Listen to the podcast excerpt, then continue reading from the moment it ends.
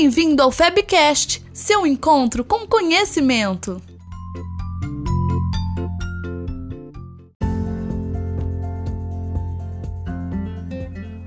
Olá pessoal, eu sou Juliano Silva e hoje nós vamos tentar entender o que é ou como é a cidadania. Olá pessoal, meu nome é Norberto Ansei e vamos ver se o pacato cidadão tem os seus direitos resguardados. Olá, eu sou a Lúcia Parreira e inicio questionando: cidadania, o que é isso? Oi, eu sou a Joyce Costa e eu estou aqui para discutir o que é cidadania do ponto de vista do serviço social. Então, pessoal, hoje o nosso papo é sobre cidadania. Vamos entender um pouquinho o contexto, onde ela surge, com quem ela surge e tentar entender um pouco mais esse conceito que é comum, mas não é muito debatido.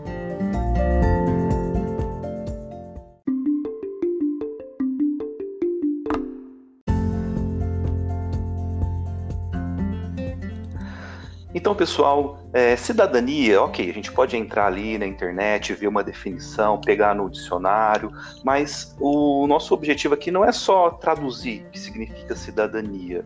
É, me parece que é um conceito bem mais complexo do que só a definição, né? Qual que seria o percurso, como a gente poderia entender bem o que realmente significa cidadania? Quando a gente para para pensar a cidadania, como você mesmo colocou, é um conceito complexo, está ligado a, ao contexto histórico, social, político, econômico de um povo. Quando a gente para para pensar a cidadania no Brasil, não tem como a gente fugir é, das reflexões, dos rebatimentos é, sociais, econômicos, políticos. E lógico, que cidadania no Brasil é totalmente diferente de uma cidadania numa Alemanha, numa África, numa Angola.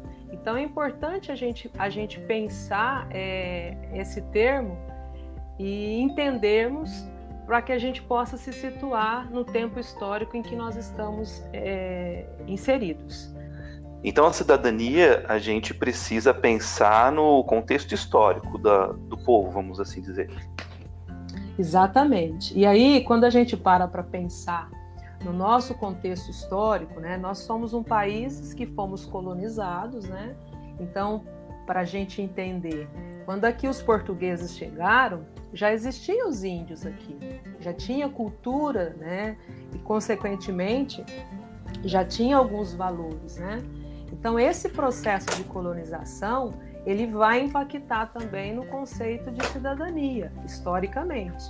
E não tem como a gente fugir é, da compreensão que a cidadania, para um povo como o nosso, que foi, que tivemos pela frente até a escravidão, então não dá para a gente entender a cidadania sem a gente compreender esses fenômenos que fizeram com que a gente chegasse na cidadania como nós, nós a compreendemos hoje.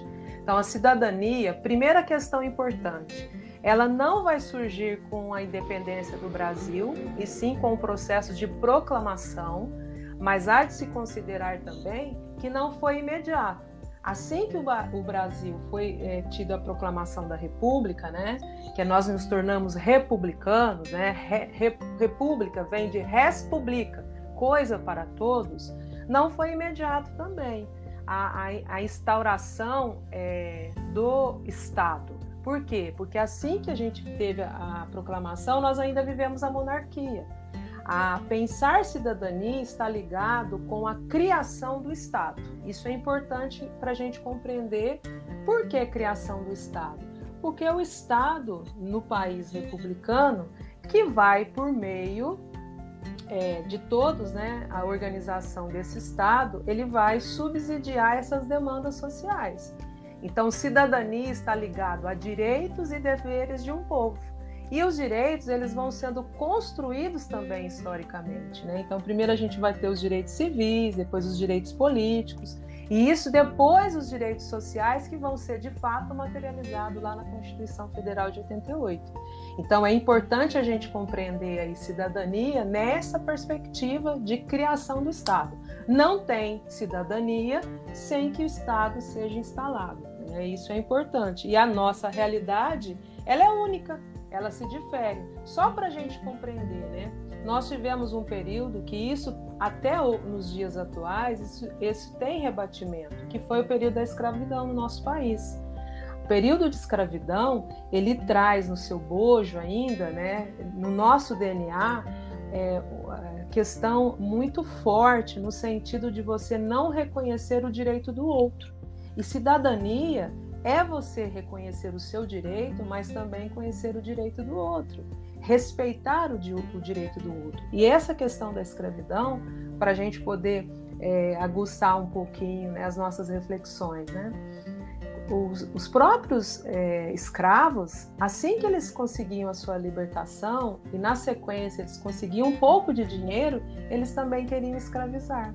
Então percebe como isso está imbricado na cultura nossa e que até nos dias atuais a gente vê ainda pessoas que se acham melhores, pessoas que acham natural que o outro esteja na margem da sociedade. Então, quando isso está ainda no imaginário social de um povo, a gente pode se dizer que a nossa cidadania ela não é plena. Ela não, a gente não chegou no ápice, porque cidadania compreende a todo o povo brasileiro ter seus direitos dados. E nós temos ainda na nossa história milhares de brasileiros que estão à margem da sociedade, que não têm condições mínimas de sobrevivência.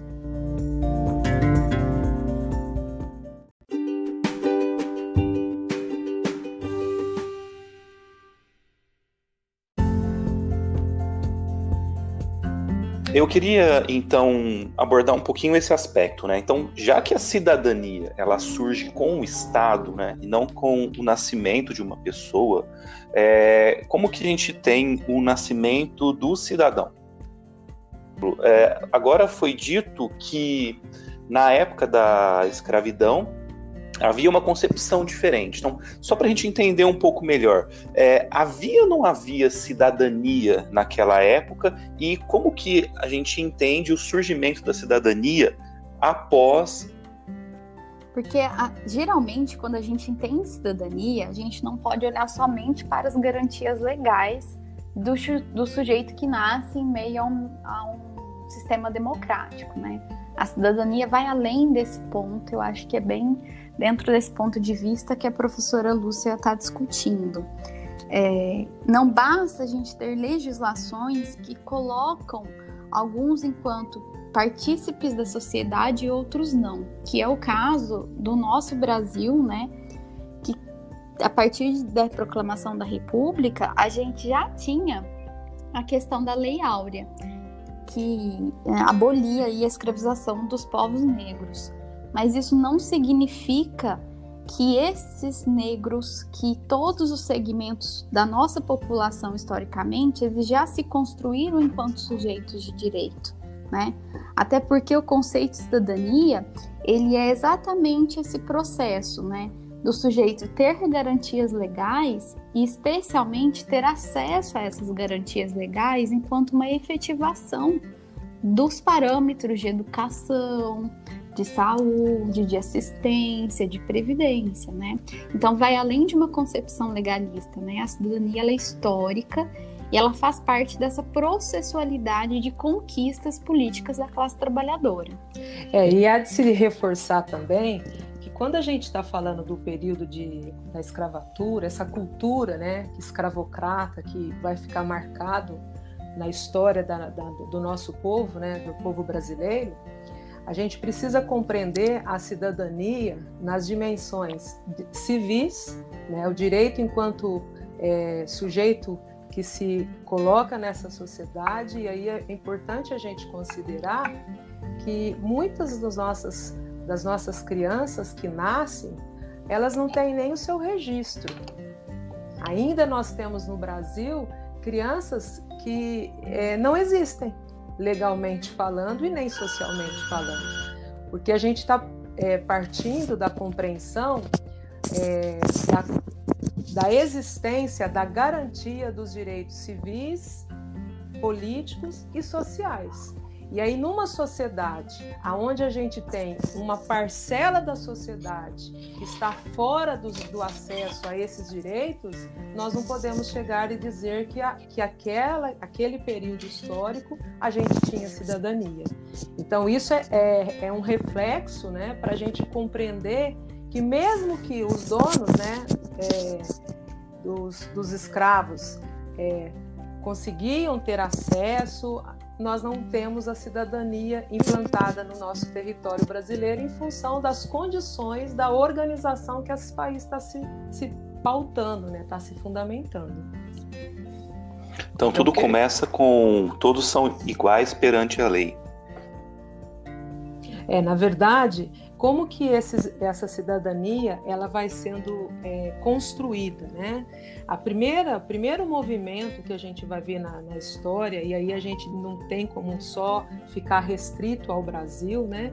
A gente vai ter os movimentos que vão é, avançando conforme eles vão se apropriando desses direitos. O primeiro direito, né?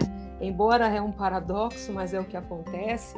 O primeiro direito, e no nossa trajetória isso também é evidente, acaba sendo o direito é, político em, algum, em, alguns, em algumas comunidades, mas a, a trajetória dos países né, é, europeus que vão avançar na questão da discussão da cidadania, o primeiro direito conquistado foi o direito civil. A partir desse momento que esse homem ele tem o seu direito respeitado, ele vai percebendo que ele pode contribuir em outras instâncias. Então, quando a gente fala do direito civil, a gente está falando do direito enquanto indivíduo.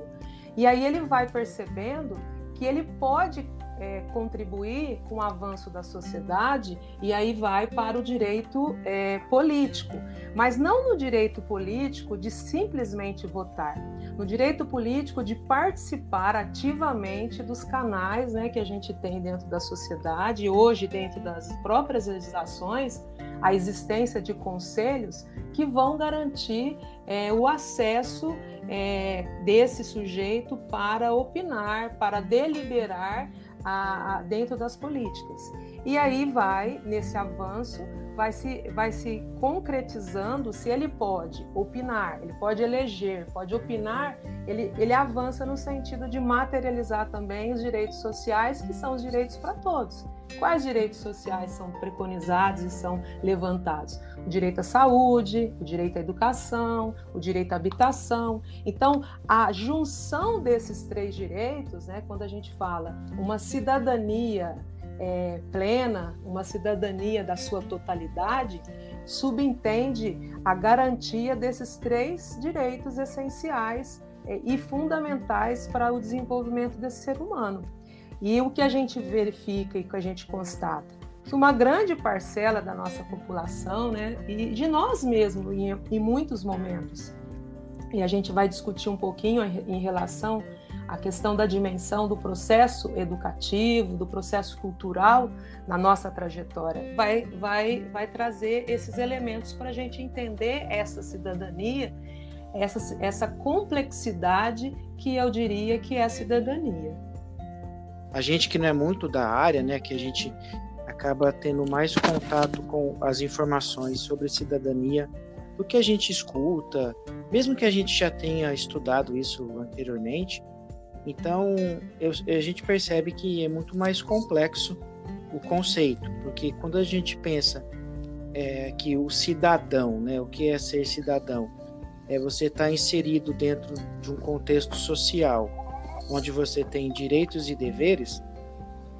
E se a gente fizer essa essa viagem histórica desde os tempos da, do Brasil colônia e tudo mais, então a gente pode dizer, por exemplo, aqui eu fico uma pergunta, um questionamento, que as questões, por exemplo, de preconceito, as questões éticas, elas, elas surgem pela questão da cidadania ou são essas questões, ou ser o cidadão, ou fazer parte de uma sociedade que leva a pessoa a ter o direito ou dever de respeitar a outra, ou tudo mais. Então, como que, por exemplo, é, preconceito, ética e cidadania, elas surgem juntas ou, na verdade, uma foi é, derivada da outra? Como que o, as ciências sociais enxerga essa, essa questão? Na verdade, existe uma, uma o fenômeno é tão complexo e isso que você colocou é muito pertinente, né? Quando a gente pensa na cidadania, a cidadania é reflexo da constituição social histórica desse humano. Então, a cidadania é a materialidade de tudo aquilo que historicamente, socialmente, a gente foi construindo ao longo da nossa trajetória. Então, por isso que não dá para a gente descolar o, a reflexão sobre cidadania descolada da questão do contexto econômico, do contexto social, do contexto político.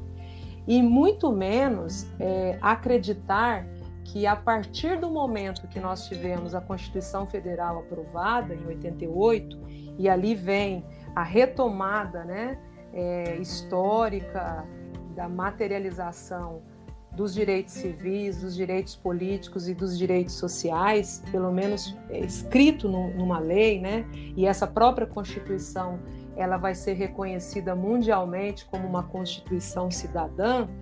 Essa Constituição cidadã, ela não, a gente não pode afirmar que simplesmente você preconizar, você estar posto na, na, na, na lei essas, é, esses direitos, né, os três direitos que são a base da cidadania, por si só não garante a cidadania.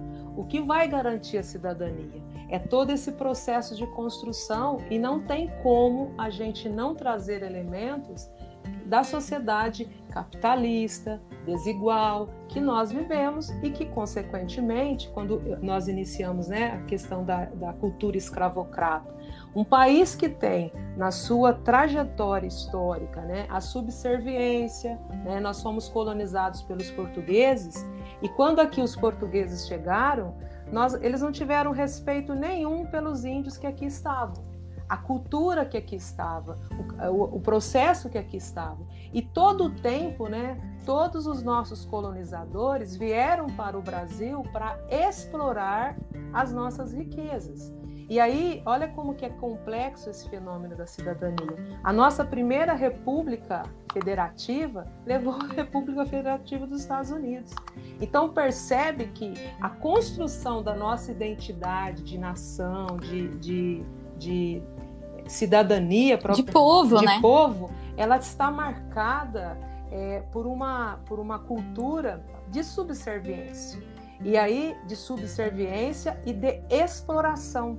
E aí não dá para se falar que a gente tem cidadania numa cultura, numa sociedade que é normal, que é natural, né? Muitas vezes a gente é, tratar as pessoas com diferença por conta de cor, né? Por conta de orientação sexual, por conta de serem idosos. Então não dá, porque quando a gente está pensando na cidadania, na cidadania, cidadania para todos.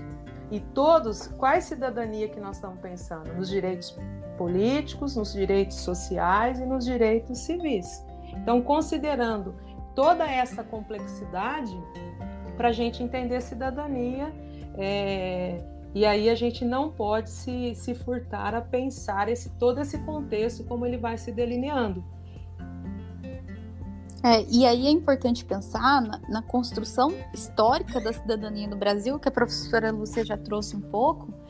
A gente sempre foi aí de uma identidade de colônia de exploração, né? Essa identidade ela persiste, até porque as, as primeiras conquistas diante da independência, da república, elas são muito mais voltadas para a questão das conquistas dos direitos civis e políticos, ignorando as mobilizações é, dos, dos escravizados, dos indígenas. Até mesmo quando a gente conta a história né, do Brasil nas escolas, etc., às vezes é uma visão muito eurocêntrica, né? Voltada para que a gente era um povo acomodado, e isso não é verídico, né? Nós tivemos várias revoluções, vários movimentos sociais de questionamento da própria ordem social. né, dessa burguesia tão privilegiada que ainda persiste no Brasil. A construção de direitos sociais ela só com, começa a aparecer aí no Brasil a partir de 1930, uhum. é, com poucos grupos de trabalhadores sendo privilegiados por alguns direitos previdenciários, por alguns direitos educacionais, mas a ampliação do conceito de cidadania, até mesmo dentro da legislação, ela só se dá a partir da Constituição de 88. Então, se a gente for colocar em panos históricos sobre um olhar ampliado e complexo, a gente está falando de poucos anos para o sujeito se reconhecer enquanto partícipes dessa, dessa ordem social, participantes da construção da cultura brasileira e porque a gente reconhece pouco quais são nossos direitos, quais são os nossos deveres, quais são os nossos espaços de ampliação da participação política. Uh, muitas vezes a gente fala, ah, eu não gosto de política, eu me eximo desse assunto, mas não é isso. Na verdade, ser político é você conseguir refletir criticamente, se posicionar perante o contexto, né? Dentro dos canais de participação que são amplos, se a gente olhar a nossa Constituição de 88. E aí... A professora Lúcia já falou é, dos conselhos, das audiências públicas, dos fóruns de debate, dos orçamentos participativos.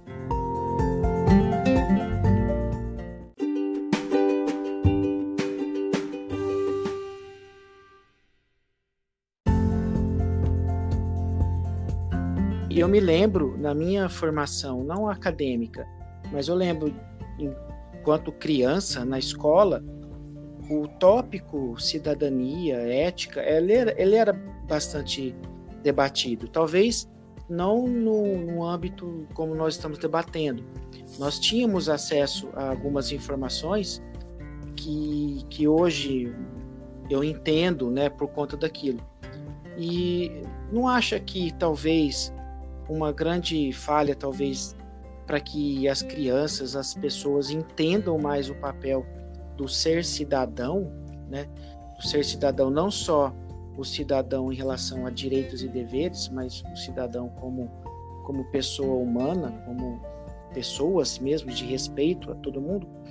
É, eu vejo que às vezes nas escolas ainda esse discurso não, não chega para as crianças, as crianças não entendem. Por exemplo, eu tenho eu tenho minha filha, tem 10 anos. Eu lembro de quando eu tinha, às vezes, 9, 10, 11 anos, e a gente tinha lá o SPB na escola, Educação Moral e Cívica na escola. É, talvez não, não seja o caso de a, a formação nossa das crianças prejudica um pouco esse desenvolvimento da cidadania como deveria ser, por exemplo? Complementando para que vocês possam discutir essa ideia, então, de cidadania, ela também está relacionada com o amadurecimento das pessoas e principalmente da sociedade. Aonde eu quero chegar? É o Brasil, com a idade que ele tem, ele tem um processo aí evolutivo de amadurecimento e de conquistas sociais que nos levam ao, ao nosso, à nossa cidadania. E isso dificilmente pode ser comparado, por exemplo, com a Europa, que tem uma história muito mais antiga que a nossa. E isso também se reflete na forma como é trabalhada a cidadania, a educação, a ética dentro e fora das escolas. É fantástico essa, essas reflexões que vocês estão trazendo. Né? É, primeira questão importante, e aí eu, eu pego um pouquinho do gancho, né? É, e aí sem sombra de dúvida, né? é, pensar no avanço da cidadania, né, no acesso aos direitos e, e, deveres, né, porque também está relacionado a deveres no sentido desse, desse sujeito humano, né, desse é, se colocar também é, no princípio, eu diria que é no princípio da res publica, coisa para todos. É a gente compreender na formação é, desse povo brasileiro é, a formação enquanto cidadão, enquanto ele ser respeitado nos seus direitos preconizados, né, civis, políticos e sociais, mas também ele se vê nesse contexto de pensar o outro. E aí isso aí está totalmente relacionado com o nosso processo de formação educacional. Né? E aí eu diria, é, para o Norberto, quando a gente coloca né, o SPB, que nós, que nós vivemos, eu também sou dessa época, né? Que a gente tinha é, essas, essa, essas disciplinas que eram bem trabalhadas, né? Porque tinha um projeto de sociedade naquela época. Né? E aí a gente precisa compreender que nós sempre fomos marcados, né, historicamente, na, na nossa formação, é, escolas é, diferentes para classes. O direito à educação para todos, ele nasce em 88, com a Constituição de 88, há 32 anos. Então, se a gente considerar que para o, o, povo brasileiro a dimensão de, de, de formação dessa cultura, desse ser em desenvolvimento, ele a dimensão da educação, ela é uma dimensão essencial, porque a, a educação, sobretudo a educação escolarizada, ela tem um papel fundamental para a gente poder é, contribuir na formação desse indivíduo e na, e na sociedade que nós queremos, que projeto de sociedade que nós queremos, nós estamos há 32 anos. E aí, 32 anos com grandes equívocos. Por quê? Porque a nossa história foi, foi baseada, foi fundamentada historicamente, que é normal.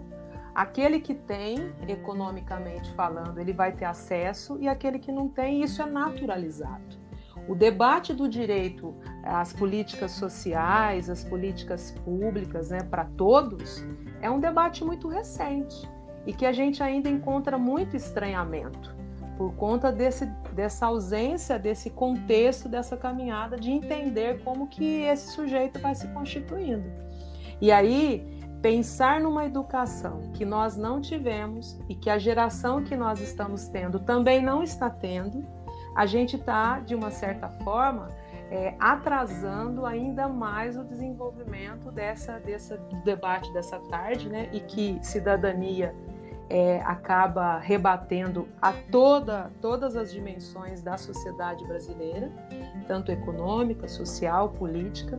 O avanço para dessa sociedade, ela vai, ela vai passar por, por o avanço da cidadania.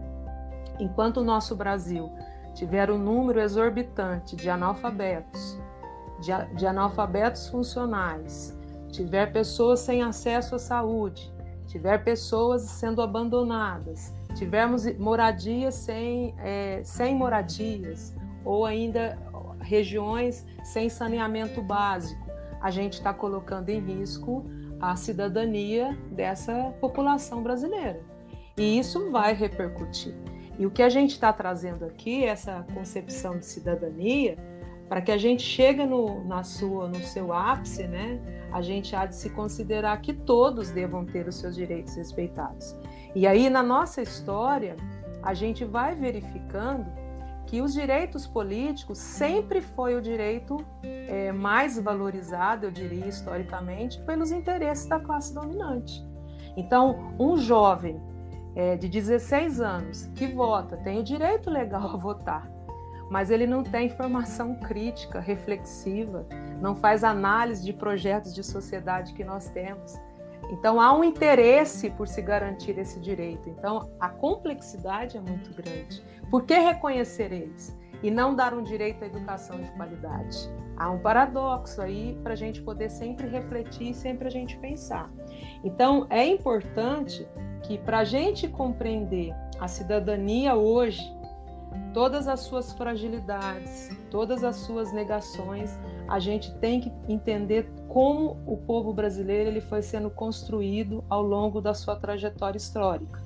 O quanto que, por isso que quando a gente fala não basta materializar na lei, se a gente não sabe fazer uso da lei, se a gente não sabe fazer enquanto tem instituído hoje todas as políticas, né, todos os direitos sociais materializados por meio das políticas sociais vão, vão existir conselhos Conselhos esses paritários, com representantes da sociedade civil e com representantes do poder do Estado, seja ele na esfera municipal, estadual e nacional. Justamente para quê? Para que ambos vão traçando as demandas, atendendo às demandas da sociedade.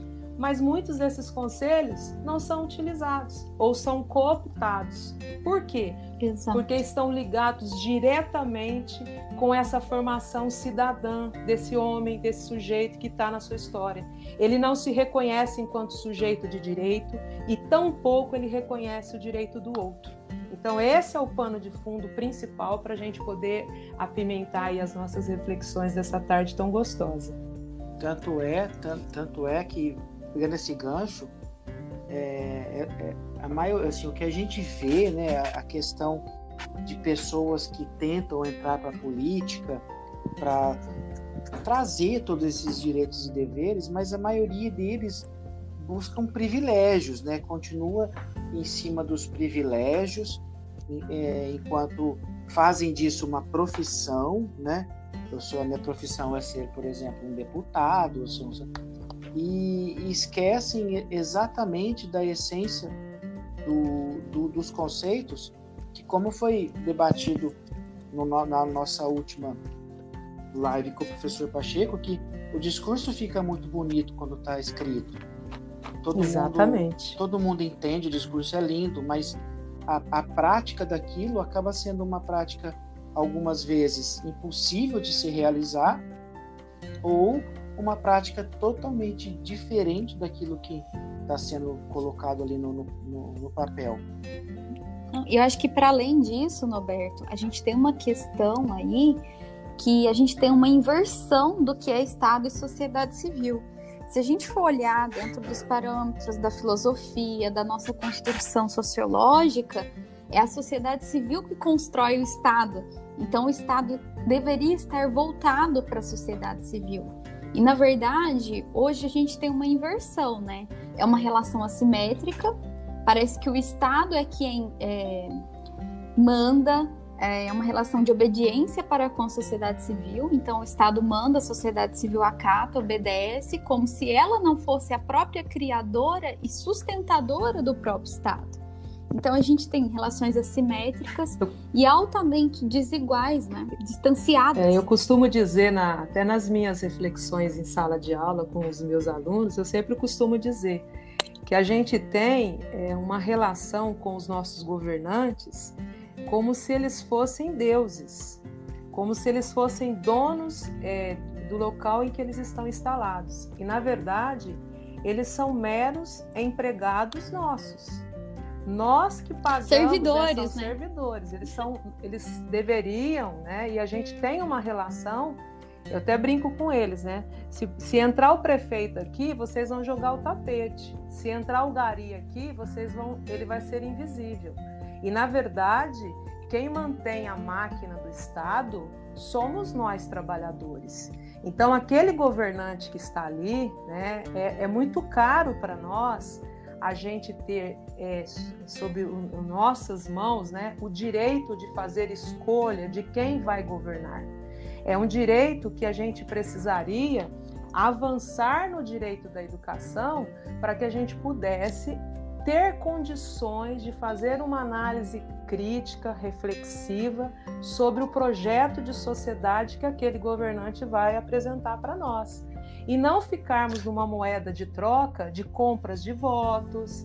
E isso está cada vez ficando mais complexo, aonde a contradição e o diálogo né, do contraditório tem sido negado. E aí a gente começa a se questionar e ficar muito preocupados nessa sociedade que nós estamos caminhando, que a gente vislumbra um retrocesso porque é onde a gente não garante o espaço do diálogo, do contraditório, a gente não avança. Já dizia Ana Harriet, o contrapoder, o conflito é que faz a sociedade avançar.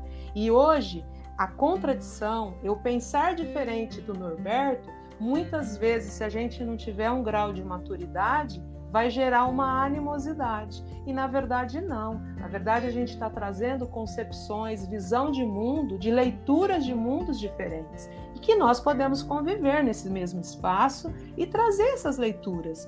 E isso não me faz nem mais nem menos, nem do que Norberto, nem do que o Juliano. As compreensões e as leituras que eu faço é em outra perspectiva. E a gente, às vezes, nesse momento que a gente está vivendo da sociedade brasileira, É um momento que eu vejo com muito, muita preocupação. Por quê? Porque nós, no, no nosso DNA, da nossa, da nossa população, né, nós mesmos, quando o Norberto fala, né, essa pessoa ele quer ser político para se beneficiar. O princípio de você ser é, candidato a algum cargo eletivo, né, a ser representante de sala de aula, a ser representante do, do prédio que você mora, ele teria, teria que ser pautado no princípio de res publica, coisa para todos e não coisa para si. Então, quando nós não formamos né, esses sujeitos na sociedade brasileira, na concepção de pensar no outro e sim somente em si, a gente está colocando em risco o projeto de sociedade em que nós queremos e que a gente deseja que seja direito para todos. Não basta eu ter meus, meus direitos, porque se aquele lá não tiver o direito dele, aquilo lá deve me incomodar. Aquilo lá também diz respeito a mim. Eu não posso assistir uma televisão e ficar muito feliz, né, e ficar muito contente ou achando que é normal pessoas morrerem na fila sem ser atendidas no posto de saúde, sem ter, é, nesse período que nós estamos vivendo, né, serem ter atendimentos é, para poder combater a doença que porventura vão encontrar, ou ficar tranquilo para a gente enquanto pessoas nessa sociedade, enquanto milhares de crianças estão fora da escola, enquanto milhares de professores é, estão em condições subhumanas. Isso tudo diz respeito a nós. E isso está ligado justamente ao princípio de você pensar na totalidade. Então, pensar em cidadania no Brasil, eu não posso desejar ser somente eu cidadã e os meus amigos e os meus familiares. Eu preciso pensar cidadania para todos. E num país marcado por tantas desigualdades sociais, por concentração de renda nas mãos de poucos em detrimento de milhões de brasileiros, não dá para a gente falar de cidadania sem não trazer esses elementos para a gente entender e que estão diretamente ligados com o processo de educação. É, tem um teórico que eu gosto muito, Mike Jung, ele vai dizer para a gente, né, ele vai fazer uma discussão sobre currículo e ele traz uma, uma um conceito para a gente pensar que é o, o, o currículo que deveria ser baseado no conhecimento poderoso e não no conhecimento dos poderosos.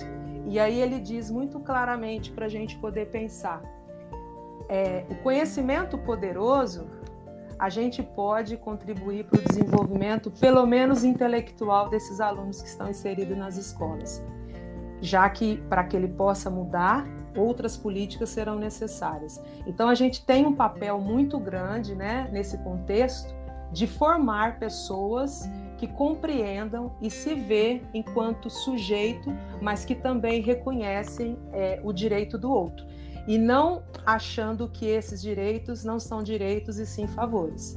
Então, direito à educação, direito à saúde, todos devem ser respeitados direito à moradia, todos, indistintamente. E isso eu acho que, que perpassa toda a nossa reflexão dessa tarde.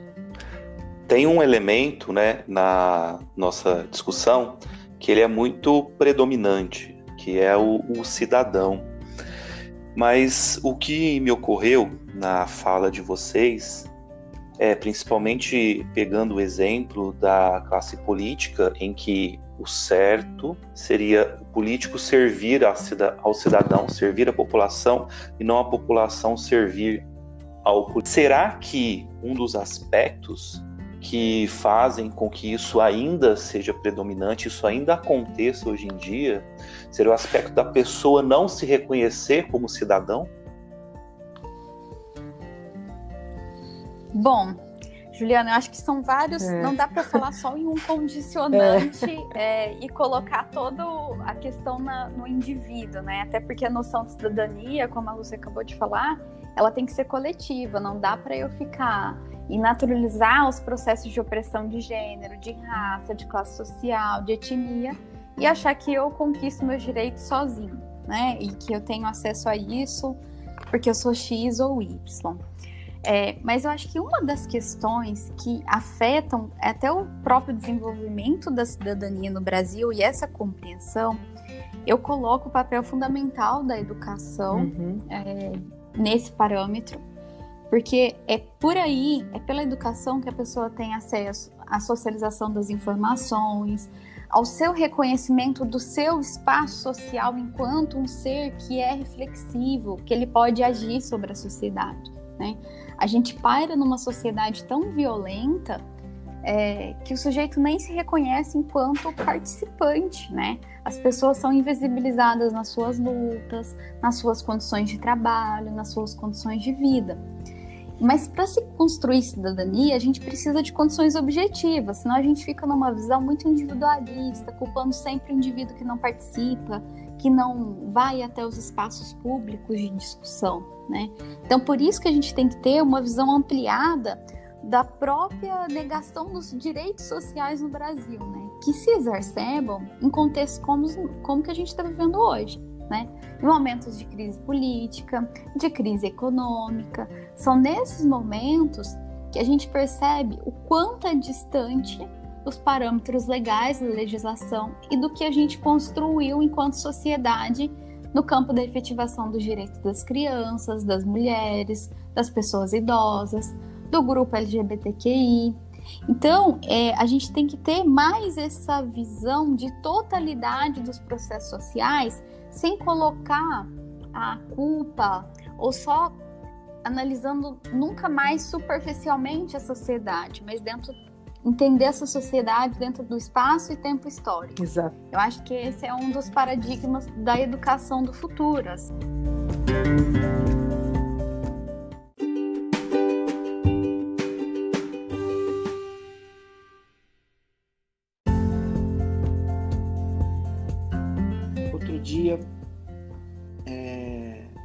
conta de, às vezes, eu precisar tocar nas missas online e tal, surgiu uma discussão um, colega meu que ele é meio ateu e por ser ateu ele questionou, ah, mas e se tudo que você faz aí, você, tudo que está na Bíblia, e se no, no, final da história todas, toda você descobre que Deus não existe? Jesus não existiu, não existiu nada. Eu peguei e falei assim, Bom, se ele não existiu, pelo menos a pessoa que escreveu a Bíblia, ou quem escreveu a Bíblia, foi muito, né, foi muito coerente. Então, existindo ou não existindo, a gente tem uma questão que eu acho que é fundamental, que é o ser humano. Né? A gente olhar é, as pessoas como pessoas, como ser humano, com as suas fragilidades, com as suas, com as suas necessidades. Pode ser que a gente descubra que exista um Deus, pode ser que não, mas o que está na, o que tá na Bíblia, os ensinamentos que a gente escuta em relação a ser, ter empatia, tudo mais, eu acho que se todo mundo seguisse, acreditando ou não, no que prega os evangelhos, por exemplo, a gente teria talvez uma, uma sociedade totalmente diferente. Eu acredito ainda também na educação. A gente ainda está apostando nessa ficha da educação. E eu acho que nós temos em mãos uma oportunidade, talvez, de uma virada de educação, onde a gente possa pensar em vários aspectos. Por exemplo, aquele jovem que a Lúcia mencionou de 16 anos, que está votando, que vai prestar o vestibular, a preocupação desse jovem, na maioria, é com o status da profissão que ele vai ter, porque a maioria escolhe profissões muito pelo, pelo status. E querendo, quer queira ou quer não, esse status ele tem uma certa supremacia em relação a outras, outras, outras classes. Então, eu acredito ainda na educação, mas não nessa educação que a gente tem classificatória para uhum. Enem, para vestibular, uhum. para concurso. Não é essa educação que a gente precisa. A gente precisa da educação para, além de instrução, lógico que a família é importante no contexto da educação familiar, mas a escola tem um papel importante de, de dar a essa, essas crianças a, a, formação cidadã que elas precisam, que isso se perdeu ao longo dos anos, porque muita coisa que eu sei hoje de questão de cidadão foi do que eu vi na escola. Pode ser que eu não tinha maturidade suficiente para entender, mas era debatido. Né? Então, eu acredito ainda na educação, não acredito nessa educação que a gente vive, classificatória, buscando status em melhores cursos ou outro. Né? Não acredito que todo mundo tem que ser médico ou todo mundo tem que ser advogado para ser alguém de sucesso na vida, para ter prestígio. Não acredito nisso. Cada um pode, dentro das suas escolhas, ser melhores, desde que sejam pessoas é, melhores. Então, eu ainda estou apostando minhas fichas na, na educação.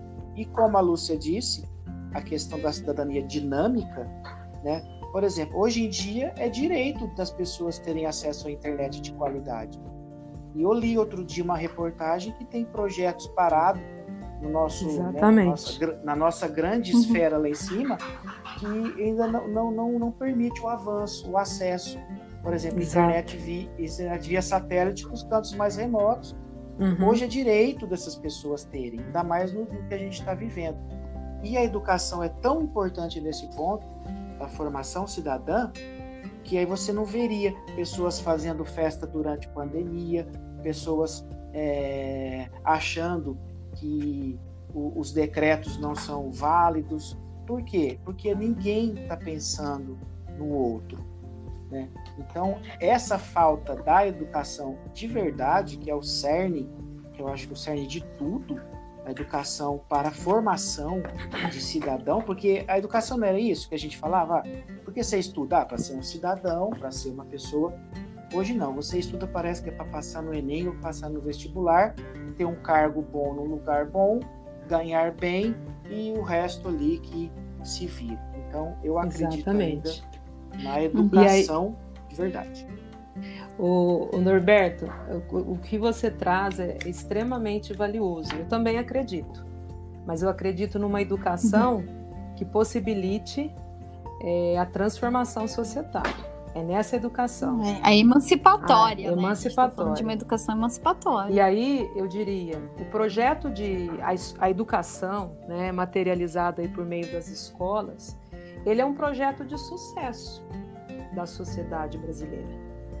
A concepção desse projeto é esse projeto mesmo de deformação do desenvolvimento desse indivíduo.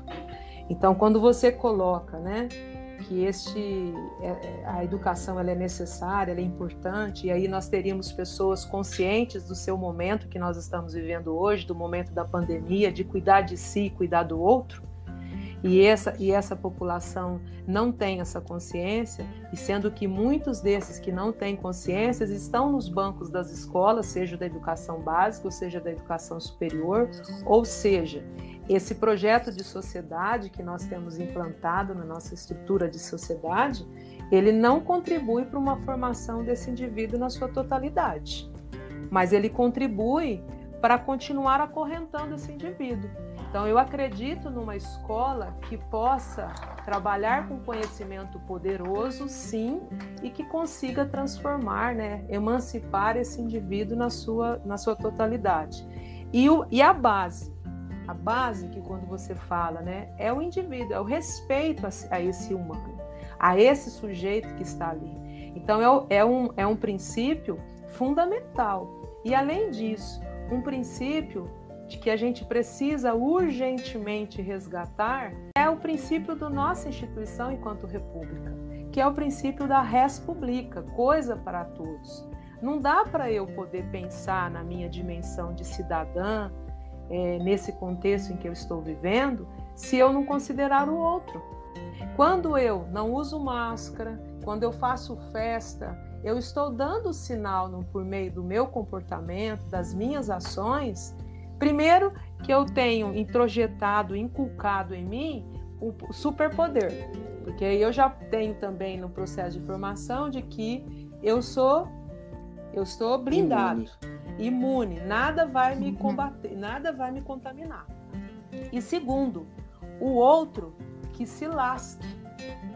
O outro não existe para mim. Essa mensagem que a gente está passando quando a gente sai sem todas as condições, quando a gente vai e não cuida do nosso planeta, jogamos as coisas no chão, quando a gente não limpa o nosso quintal e a gente tem uma contaminação é, por conta da dengue, quando a gente, a gente joga sujeira nos rios e os rios inundos e aí vem, ah, é uma fatalidade divina, não, a gente não se vê como corresponsável por esse ambiente que nós usamos.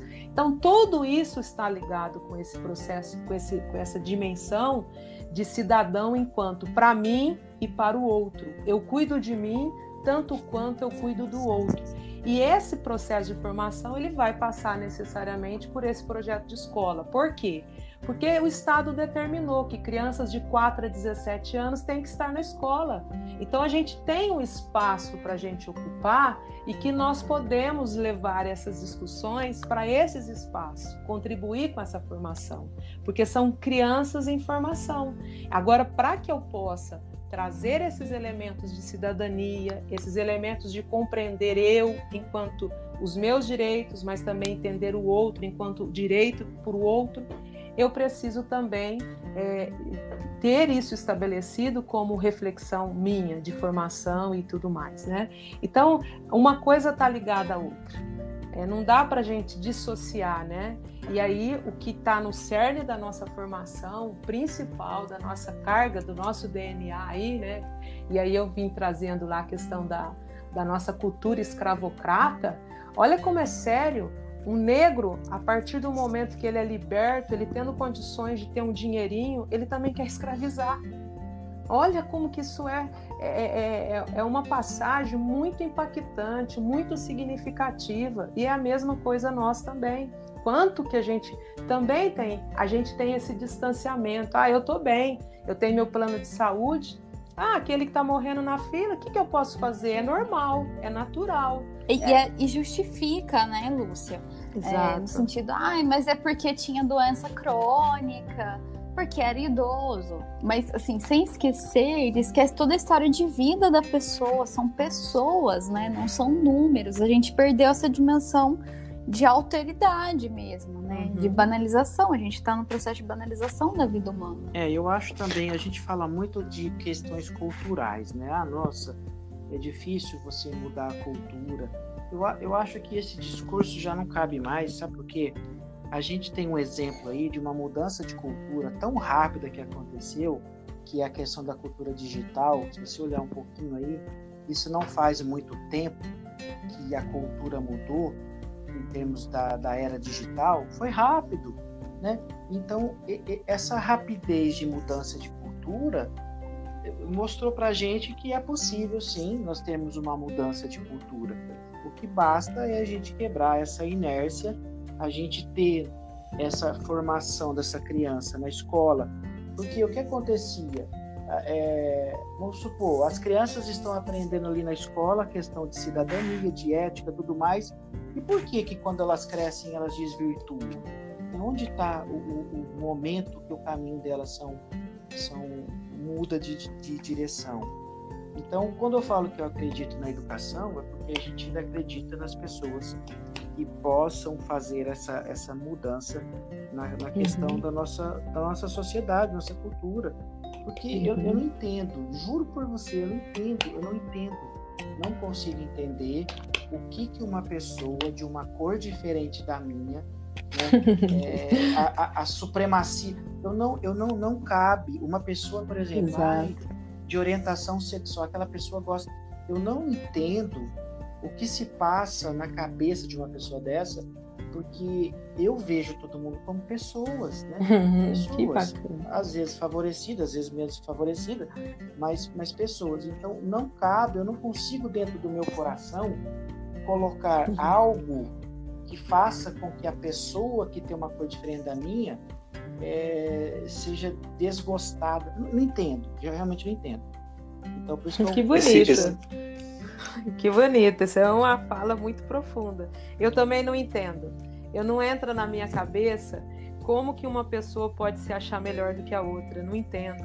Como que ela pode invisibilizar o outro é, excluir o outro, matar o outro porque ele é, é, branco, porque ele é negro, porque ele é do LGBTQI, porque ele é idoso. Eu não entendo também, Norberto. E a Esses são própria os meus igreja, questionamentos. Eu não quando a, entendo. gente, quando a gente fala da igreja, por exemplo, até a igreja entra, entra em, em paradoxo, porque nós sabemos que na, na antiga, na- até hoje, né? Na idade, Assim, não- idade, não nesse idade grau, mas média, a- né? É. As mulheres, né, É. mulheres não eram bem vistas, né? Por exemplo, existia a supremacia masculina, que não sei o que. E até hoje, mulheres, né? E É, até hoje. sendo- É, o paradoxo da hoje. Eva e Ave. É, mas aí quando você olha na. Bíblia, Permanece Exato. nisso. Tanto é que Quando você não você vê olha- padre e mulher, né? é, mas freira quando você vê a o padre. É, mas quando você olha na Bíblia, quando você lê na Bíblia lá, e, por exemplo, a Igreja Católica vendeu pra gente, a, a- eu, eu, eu acreditei piamente na Igreja Católica quando é, aquela amiga de Jesus era prostituta. E, na verdade, Uhum. Maria Madalena nunca foi prostituta. Exatamente. Ela foi, na Bíblia, foi a primeira apóstola de Cristo. Quer Exato. dizer, então, até a própria igreja que tem uma questão da divindade, da pureza, ela se contradiz em muitas coisas. Porque é o humano. É o humano Porque é humano. entendendo exatamente.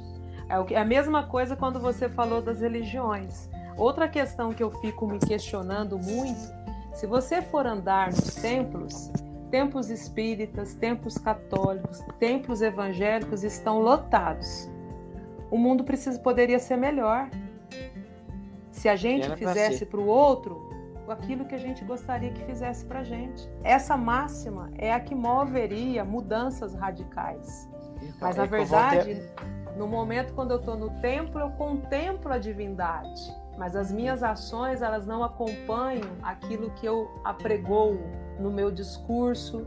A minha prática, ela está descolada da minha, eh, da minha eh, crença, né? E aí eu vou entender por quê. Porque ele, ele faz parte de uma sociedade, de um projeto de sociedade que ele vem e ele não consegue. A mesma coisa quando as pessoas se silenciam. Vê que a coisa está acontecendo errado naquele contexto ali, seja no trabalho, seja na família, ela silencia. Por quê? Existe um- uma questão muito maior, né? E é e tudo está relacionado com o processo de formação da nossa sociedade como um todo, né? Dessa complexidade que a gente trabalhou É. até aqui. Eu lembro uma É, e eu- para além da visão humanizada, né, Norberto, de, de pessoa enquanto dotado de proteção da dignidade humana, a gente também tem que ser capaz de olhar como os processos históricos foram excluindo as mulheres, Exato. as próprias crianças, os adolescentes, as pessoas negras, as mulheres negras dos processos de participação de conquista de direitos também. é, Exato. um- História social da criança e da família vai retratar isso muito bem, né? Criança Uhum, vai ter, vai, vai entrar no cenário, na pauta a partir de 90. Então não tem como a gente não trazer esses elementos para a gente conseguir fazer uma leitura de realidade. A história, todo o contexto, ela nos ajuda a entender a realidade em, qual, em, em que nós estamos inseridos. Isso é fundamental. E para dar esse gancho, Luz, da realidade, é, o filme Matrix, que é um filme antigo, ele, ele é repleto de, de questões filosóficas, né? Inclusive, quem quer conhecer filosofia, trabalhar com esse filme é uma ótima ideia. E tem um momento no filme Matrix que o protagonista lá, ele ele interroga a inteligência artificial porque as pessoas vivem dentro de uma realidade virtual, porque elas estão hibernadas, dormindo, então estão sonhando, estão vivendo dentro de uma sociedade. E aí Uhum. perguntou assim, eles já tentaram, é, existiriam várias versões da Matrix, e uma delas que ele diz que não dá certo é que todo mundo dentro da sociedade são, são pessoas boas, são pessoas né, porque se você pode simular uma sociedade, você, ele, por que não fazer uma simulação de uma sociedade perfeita? E ele diz Uhum. que essa simulação da sociedade perfeita não deu certo, por isso que eles, eh, eles fizeram um, um upgrade da, da simulação. Então, é muita questão dessa, dessa realidade que você está falando. O que que é uma sociedade perfeita? Exato. E aí, se a gente for buscar Rousseau lá, ele vai trazer que tira as crianças da, convi- da convivência da sociedade, porque a sociedade o corrompe. E aí daria outro, outro bate-papo aqui nessa tarde, né? E longo. E longo. Aí eu já iria passear já em outra, Navegar por outras ondas. Outros mares. É. Navegando por outras águas, então.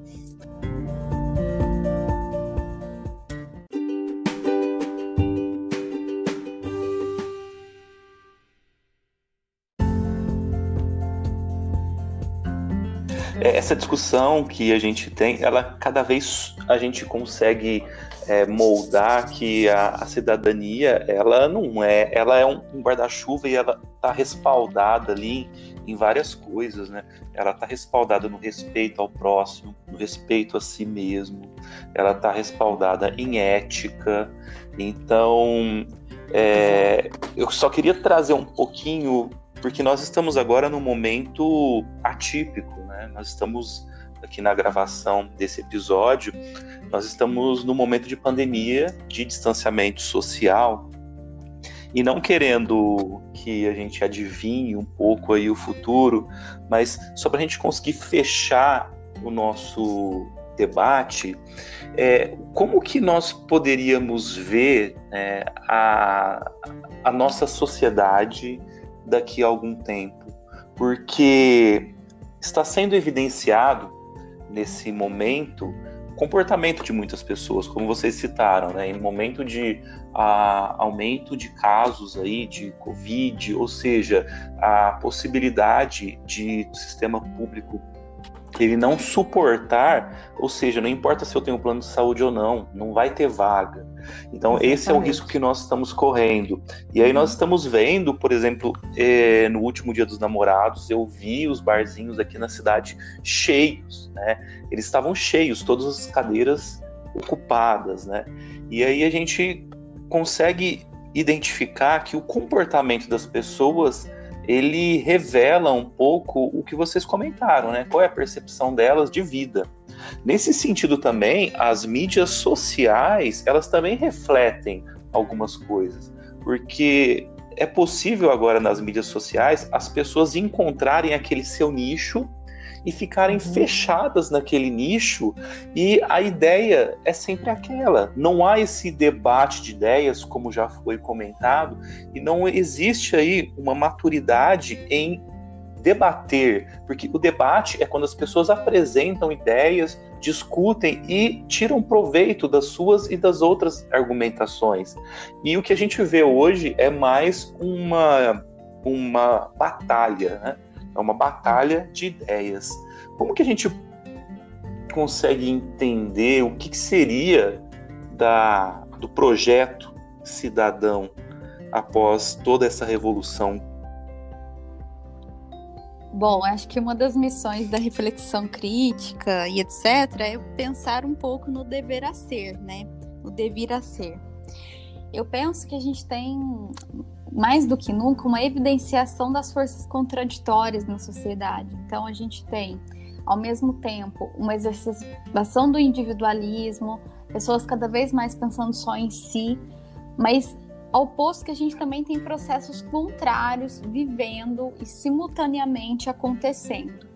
Eu vejo também presente uma cultura de mais solidariedade, de olhar para o próximo, das pessoas que continuam em processo de isolamento social, das pessoas que estão usando máscara, que têm distanciamento social.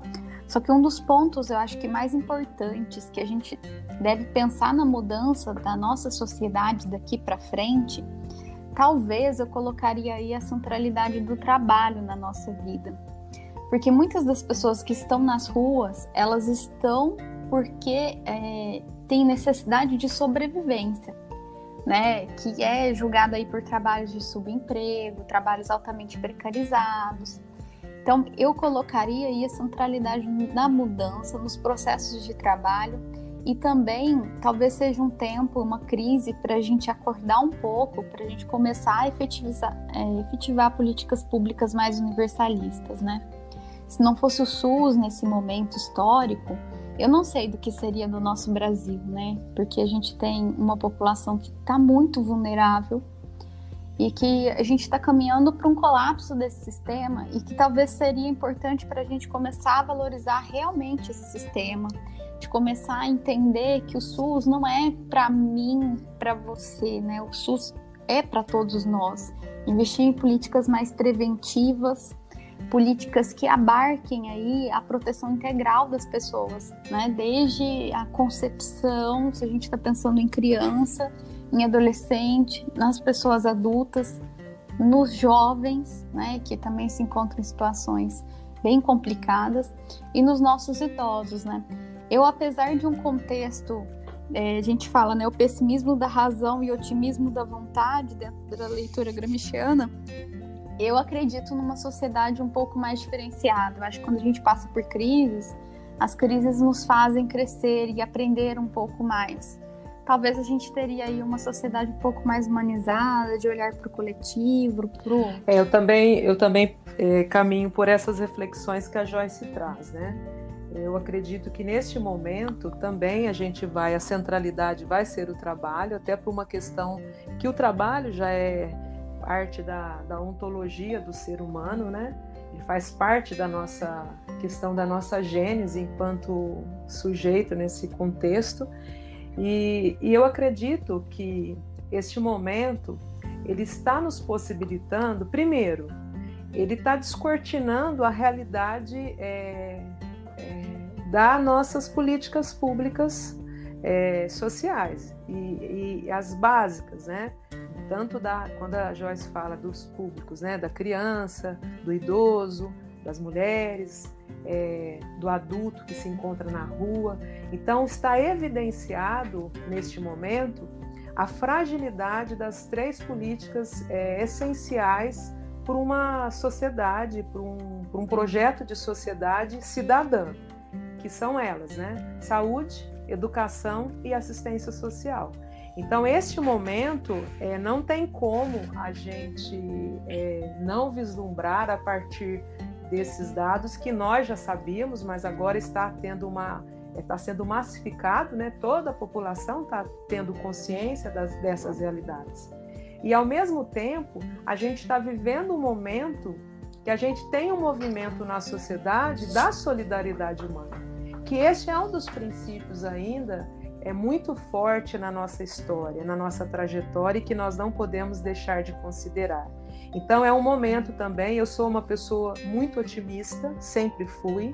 Eu também vejo que esse momento, apesar de estar gerando muita dor, muito sofrimento, porque dor para a gente é, estar à frente dessas realidades é, tão cruéis, né, tão perversas, onde pessoas estão às vezes perdendo a vida sem ter minimamente o acesso ao seu atendimento, né, ou sem um relaxante para ser entubado. Essa é a realidade. Ou para cada quatro crianças, uhum. é, uma criança não tem acesso à internet, uma criança não tem casa com, com condições mínimas para elas estarem nas suas residências, né? De cada quatro famílias, uma casa não tem condição nenhuma de, de condições de, de, de, estar dentro da casa. Então, são realidades perversas que não tem como a gente não se chocar. E essa realidade, ela pode possibilitar para nós é, repensar esse projeto de sociedade que nós queremos para o Brasil. Nós vamos ter um movimento aí das eleições é, municipais, vai ser um movimento importante que eu acredito que a gente tem que fazer o debate, né? Qual projeto que esse novo é, gestor da política pública vai apresentar para a sociedade? E isso a gente precisa acompanhar sem pessoalidade, não é pessoalidade, é projeto. Qual projeto se tem para a cidade de Barretos, para a cidade de Ribeirão Preto? Então a gente precisa utilizar esses canais, porque um dos canais é a gente saber escolher, escolher bem. Por quê? Porque muito do que nós estamos sofrendo hoje é porque historicamente a gente ou nós não ocupamos os espaços devidos para saber escolher ou escolhemos muito mal. E isso é preciso para a gente, porque também é uma dimensão da cidadania, né? E esse projeto, o projeto que eu quero para mim é o projeto que caiba todo mundo, respeitados. Né? Então, eu vejo que nós temos um papel fundamental nesse, nesse contexto, nesse cenário, e que a gente tem feito uma contribuição, também vejo assim. Às vezes a gente fica imaginando que as mudanças, né, elas são grandes, tem que acontecer grandes mudanças. Não, vamos pegar o que o próprio Foucault dizia, né? na, nas as micros, as micros relações, a gente já vai mudando aqui, mudando a colar, e quando a gente menos imagina, a gente já construiu uma sociedade igualitária e justa para todos, que é a nossa, nossa defesa sempre, e sempre a gente vem trabalhando em cima disso. Né? Defesa de uma sociedade em que todos sejam percebidos, que todos tenham condições dignas de viver nesse Brasil, seja ele qual região nós estivermos falando, né? Então, eu também penso assim.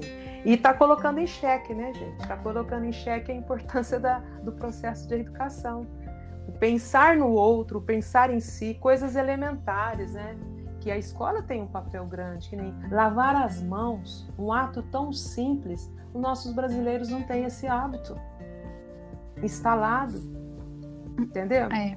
Ou até mesmo não tem condição Ou de sanitária de fazer isso, né? as realidades, né? A realidade triste, cruel que a gente tem marcado na sociedade. Não dá para a gente discutir, ah, vamos fazer desta forma, sem analisar o contexto de quem é esse que a gente vai impactar, né? E a gente tem que pensar nessas possibilidades. Mas eu vejo com otimismo.